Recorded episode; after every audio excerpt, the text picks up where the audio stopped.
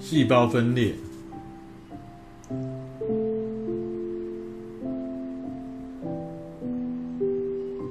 细胞分裂呢，是细胞增加数量一个重要的一个过程哦。因为在之前细胞学说所所提到的，细胞不会无中生有了，它是从原有的细胞再分裂出来的啊。那一个细胞可以分裂成两个细胞，然后呢，每分裂一次就有两倍份的细胞出现。不过到目前来讲的话呢，其实分裂的方式其实还可以细分成好多种啊。所以呢，在国中的地方呢，我们先介绍两类型的细胞分裂的方式。那在国中上的用词呢，其实跟高中的部分呢有稍有不同啊。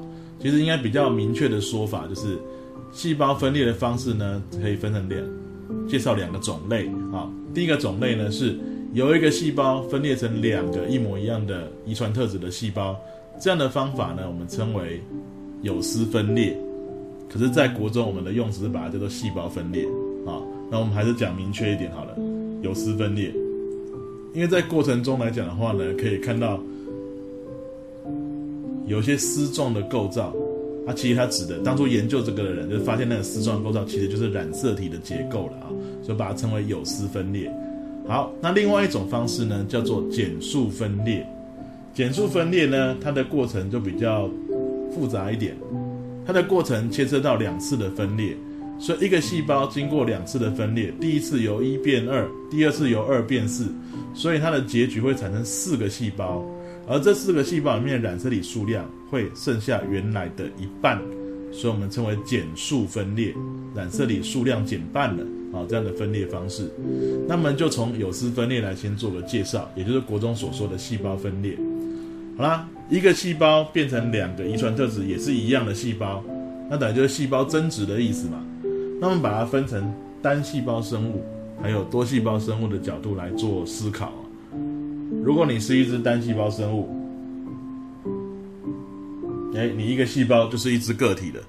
如果你今天经过一次的分裂的时候，是就变成两只个体，那是等了多了一只新个体。那所以对单细胞生物而言，例如说草履虫啦、变形虫啦，或者像是细菌呐，然后这一类的东西的话，其实。这种分裂方式对它来讲就是一个生殖的过程啊，生殖的过程。那分裂完了之后，它再继续成长到成熟的大小这样子啊。那像我们呢，我们是多细胞生物，像人类身上就有三十多兆个细胞了。那我们如何去长大，从一个小婴儿长成一个大人，过程中的细胞数量是增加的啊？那它就要经过所谓的生长发育，那。细胞分裂就非常的重要了。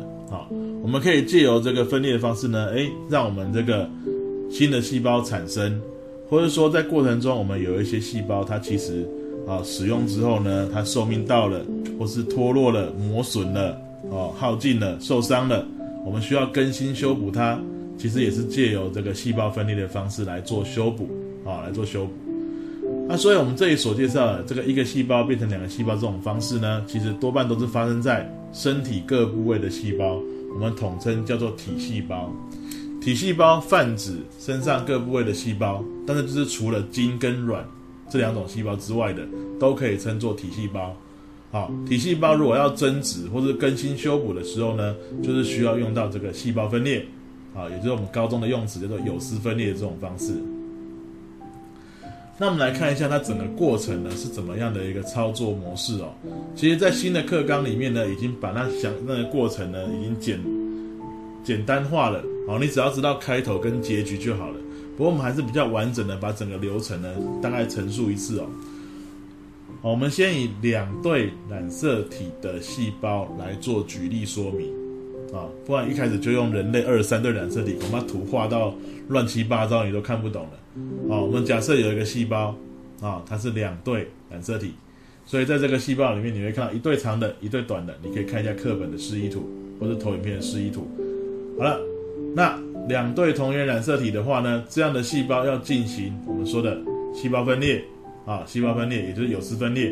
那好了，为了统一以后，以后我们讲这种一个一个细胞分裂成两个细胞的方式，叫有丝分裂。那这个原始的这个细胞，我们就称为母细胞啊，母细胞。接下来第一件事情哦，其实比较明确的一个一个说法，应该是我们在细胞核里面本来是 DNA 跟蛋白质蛮松散的状态，那时候叫染色质。在准备进入分裂的过程中，你那些 DNA 啊，它会先复制成两倍的分量，然后接下来才会跟这些蛋白质呢紧密的缠绕，变成条状的染色体。所以其实第一张图呢是个假想图，它其实在真实状况下你是不会观察到这样的画面的，应该是等 DNA 都复制好了，它才会开始紧密缠绕。所以你真的在细胞里面看到的第一张图呢，应该是。看起来像是那种 S 型或是蝴蝶形的这种形态的染色体，好，所以复制好了之后，你会看到说，刚刚我们讲的，它有两对染色体，一对比较长，一对比较短。但是我们刚刚说了，复制好了之后，它会长相有点像是蝴蝶形 S 型，你就看到两只大蝴蝶，两只小蝴蝶。我比较喜欢这样去比喻它的形状啊。那这种蝴蝶的形态，你我们大家这样分析一下，它其实蝴蝶的两边呢，其实原来的。染色体跟复制好的染色体，它在中间的地方还相连在一起，还相连在一起，好这样子，所以它会长相像 S 型或者像蝴蝶形的样貌了。好了，复制好之后呢，等于是前置作业完成了，接所以我们才会说，在分裂过程中才能够观察到染色体，那就是这样的意思，因为是复制好之后才缠绕才出现，那缠绕出现之后就会进到分裂的过程。好，在这个有丝分裂的过程中，第一个步骤呢，会有一些丝状的结构，把这一些乱七八糟排列的这一些复制好的染色体呢，全部都拉动，排到正中央，排成一列。你看，两大两小的这个这个复制好的染色体，像蝴蝶形的这染色体呢，都在中间排成一排了。接下来就是把它均等的拆开来，好，往两边拆开来。你可以形容那只蝴蝶被均等的肢解开来了，从中间分尸了啊！我讲的都是比较像是惨案的感觉啊。所以有丝分裂做了一次的做法，就把所有的蝴蝶排在中间排一排，然后把它往两边分开来，把它分尸了，均等的分开。所以你就会看到，哎，最后的结局呢，细胞从中间逐渐的就分散分裂为二了啊。然后呢，你会看到这两个。分出来的细胞呢，我们称为子细胞。你会看到里面仍然有两长两短，啊的染色体，也还是维持跟原来的数量。母细胞也是两对，两长两短。子细胞有两个，而这两个里面呢，也都跟母细胞的染色体数量是一模一样，是没有变的。那等到它分裂完毕之后呢，这些染色体又会逐渐松开来，哦，又恢复成染色质比较松散的状态，你就不会在显微镜底下观察到了。大概是这个样子。所以你想想看，整个我们从数学的角度来看好了，你的 DNA 复制两倍分量之后才开始缠绕，然后准备分裂。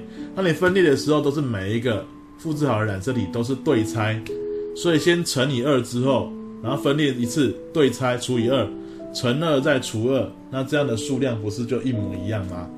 染色体的数量就没有变。那真正的变化就是你从一个细胞变成两个细胞了，细胞的数量增加了，好。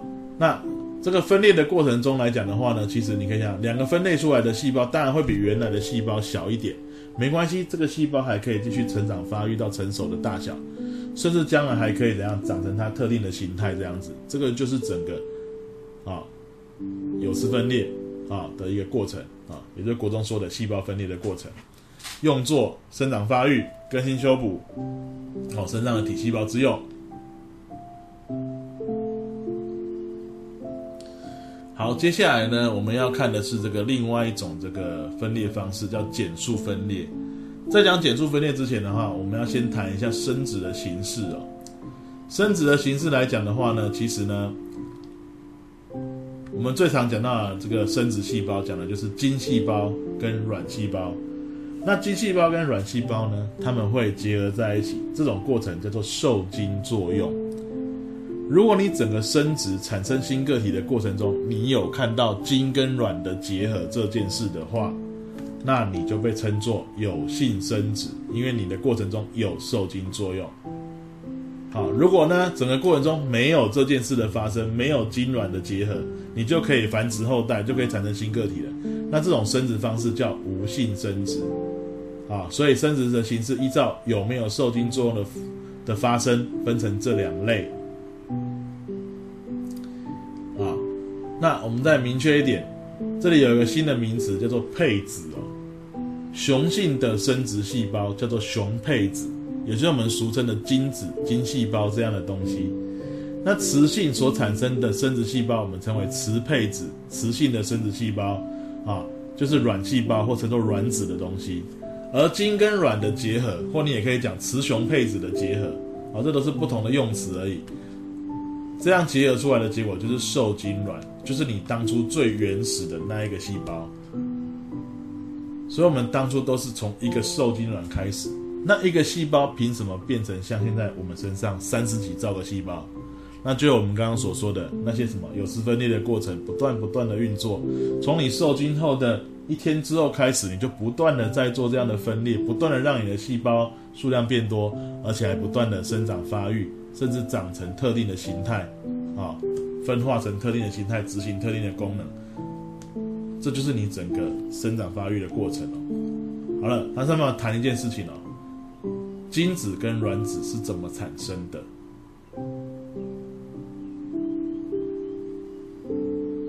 我们思考一个问题啊。如果精子跟卵子是用我们刚刚所介绍的有丝分裂来产生的话，我们来思考染色体数量的变化。人类身上的染色体是四十六条，也就是二三对。那如果经过这个有丝分裂的过程的话呢，它的产生的新细胞当然也是跟原来一样是四十六条。四十六条，没有数量是没有变的。那如果精子身上是带四十六条染色体，卵子身上也带四十六条染色体。当它们两个细胞结合在一起的时候，会发生什么事情？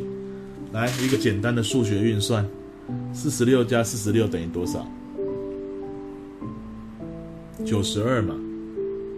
好了，那九十二条的这一个，就是你当初最原始的受精卵的细胞。接下来，你这个细胞又不断的进行有丝分裂，不断的分裂，不断的分裂。所以你身上所有的细胞，如果有细胞核的话，你都找得到九十二条染色体。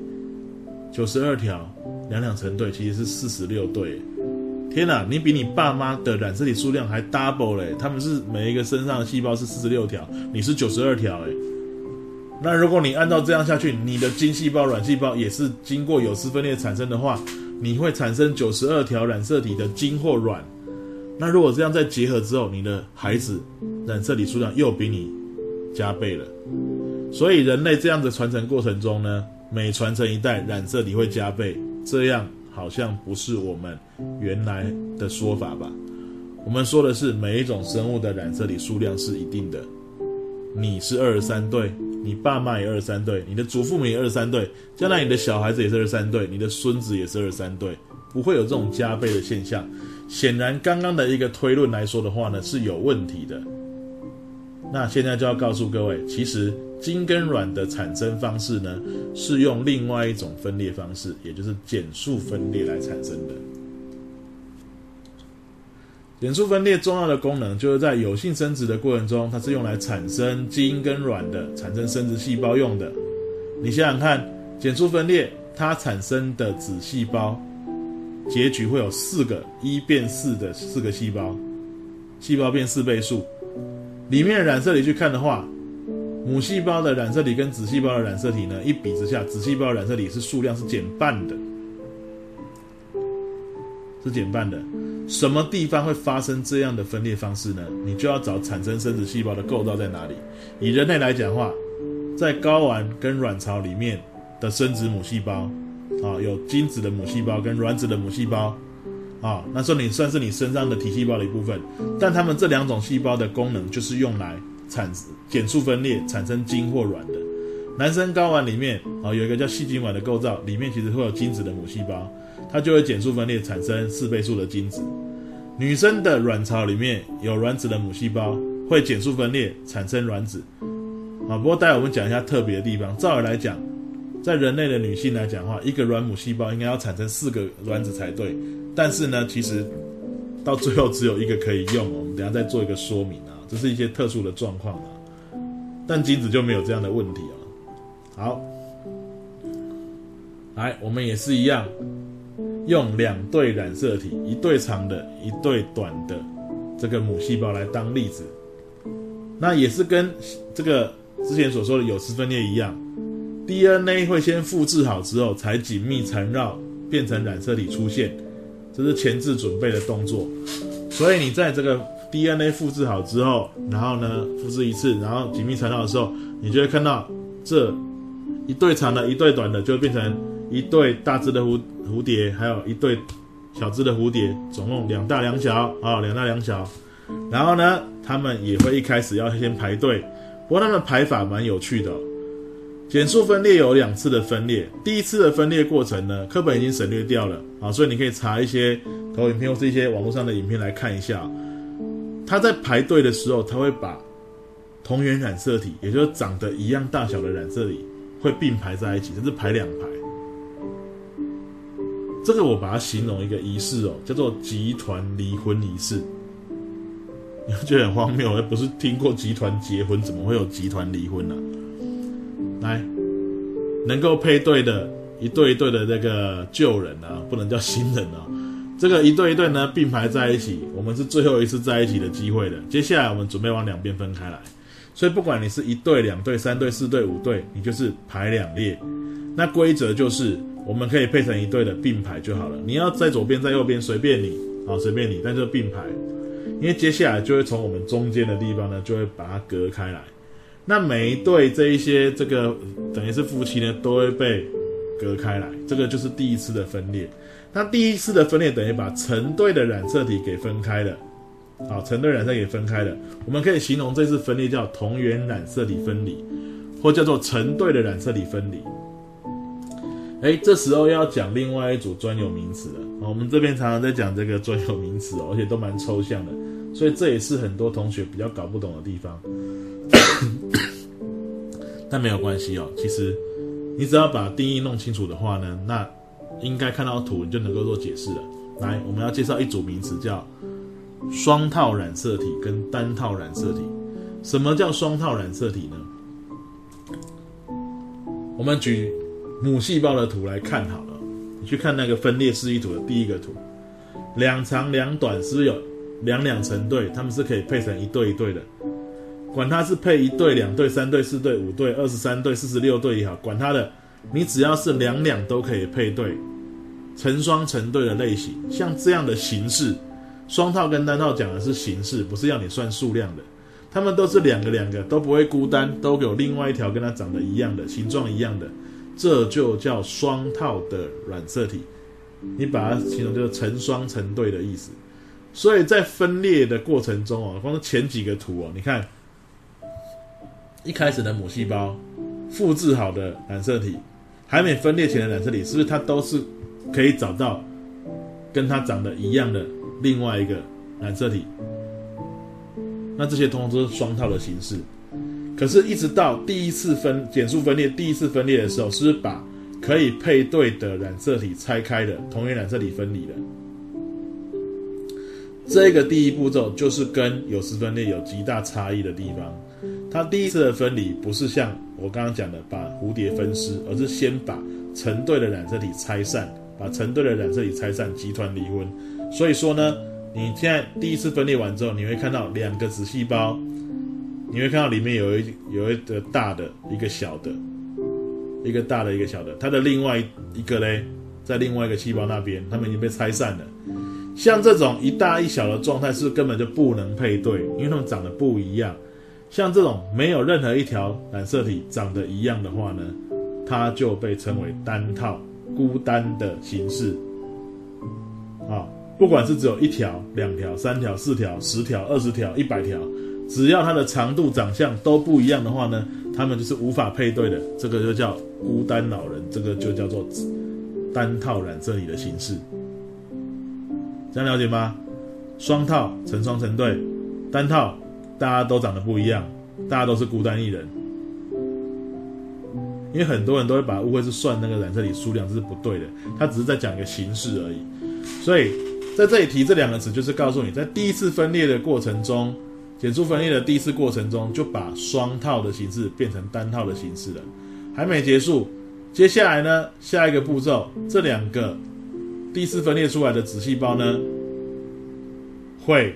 再把每一个复制好的染色体，每一只蝴蝶都均等的肢解开来，所以最后的结局二变四。第二次的分裂，我们把它形容叫做复制的染色体分离，也就是跟我们之前讲的一样，就是分尸的概念的，把蝴蝶对拆，那就会看到结局会有四个子细胞，而这四个子细胞里面，你自己去看，啊，是不是本来是一大一小的蝴蝶，均等对拆之后是变成一长一短而已？啊，单边一长一短而已，所以每一个子细胞是都剩一长一短。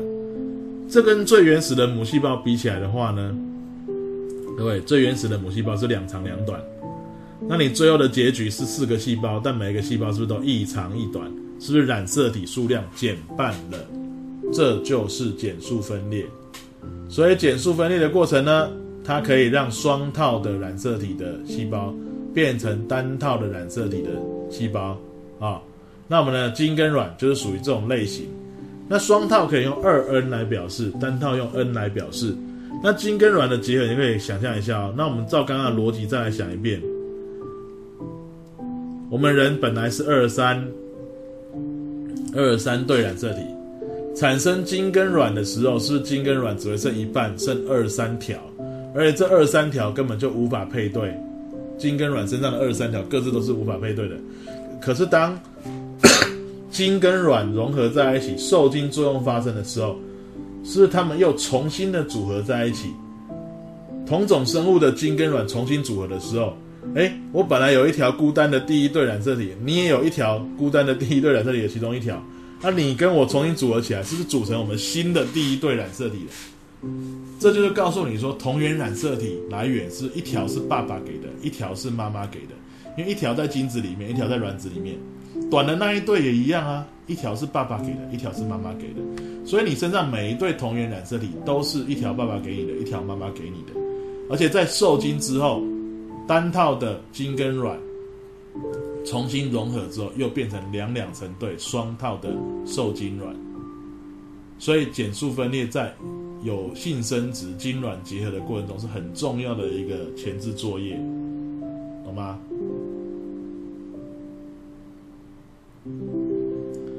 好了，那这最后呢，我们可以提一下细胞分裂跟减数分裂呢，其实它可以整理成一个表格啊，来让让你方便做一些比较。它有相同之处，也有相异之处。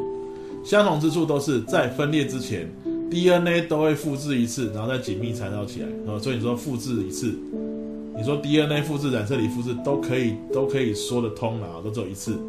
但分裂的次数呢？细胞分裂只有分裂一次，减数分裂有两次，而且最特别的是它第一次分裂，啊，叫做同源染色体分离，也就是所谓的集团离婚的事件，会把成对的拆散，双套变单套，就是在这一个过程啊。那当然跟着分裂次数的差异呢，那你就会得到不同的子细胞，只分裂一次会有两个，分裂两次会有四个。那这个细胞分裂，也就是有丝分裂呢，它最后产生的。子细胞，它的染色体数量会跟母细胞是一模一样的。母细胞是多少，子细胞的染色体就是多少，是没有变的。但减数分裂呢，只会是原来的一半而已。而且它有个前提哦，你想想看，它是不是把原来成双成对的拆散，对不对？那想问各位一个问题：如果你的母细胞一开始就是像正好，你能不能拿精跟卵？这种单套的细胞来做减数分裂，它本来就单套的，你有没有办法去做减数分裂？有人听得懂我的问题吗？不行，为什么呢？减数分裂在第一次排队的过程中，它要集团离婚，可是你本来每一个就是单身汉的，根本就没有可以跟你跟你配对的，你连第一次的分裂你都不知道该怎么排队。所以，如果你是单套的细胞，像你是精细胞了，你已经是卵细胞了，你是不可能再进行减数分裂的。能够进行减数分裂的是双套的细胞，啊，它里面是成双成对的染色体才能够进行减数分裂。啊，因为分裂完的结局，你就会产生单套的细胞了，所以它主要是产生生殖细胞用的。而我们刚刚说的这个细胞分裂啊，是产生体细胞用的啊，就是更新修补或者要长新细胞用的。但是你要产生精跟卵，是用减数分裂的方式。那我最后要提的，精母细胞减数分裂产生精细胞的过程，一个精母细胞可以顺利的产生四个精细胞，将来它们也会长出鞭毛，可以游泳，通通都可以用。啊，男生产生的雄配子的数量通常也都比雌性的多很多。但是有些雌性个体，像人类，它就是一个很特殊的例子。本来一个卵子的母细胞应该要产生一次减数分裂要有四个卵细胞可以用，可是它有点偏心哦，它的细胞只会尽量集中分配在其中的一个，让它里面的资源能够丰富一点，能够让受精卵发育的成功率能够高一点。其他三个虽然也都有分裂出来，可是呢，它里面的细胞质的成分分配到比较少，后来也不太能够再维持下去，所以那三个就萎缩退化掉了，只留一个可以用，等于把资源集中这样子。而且呢，女生在通常在一个月只能产生一个卵细胞来让你可以提供生殖使用，而且它只能存活一天，所以要能够顺利的生殖，真的是要天时地利人和啊，真的要把握那个机会哦。也不是那么容易的事情啊。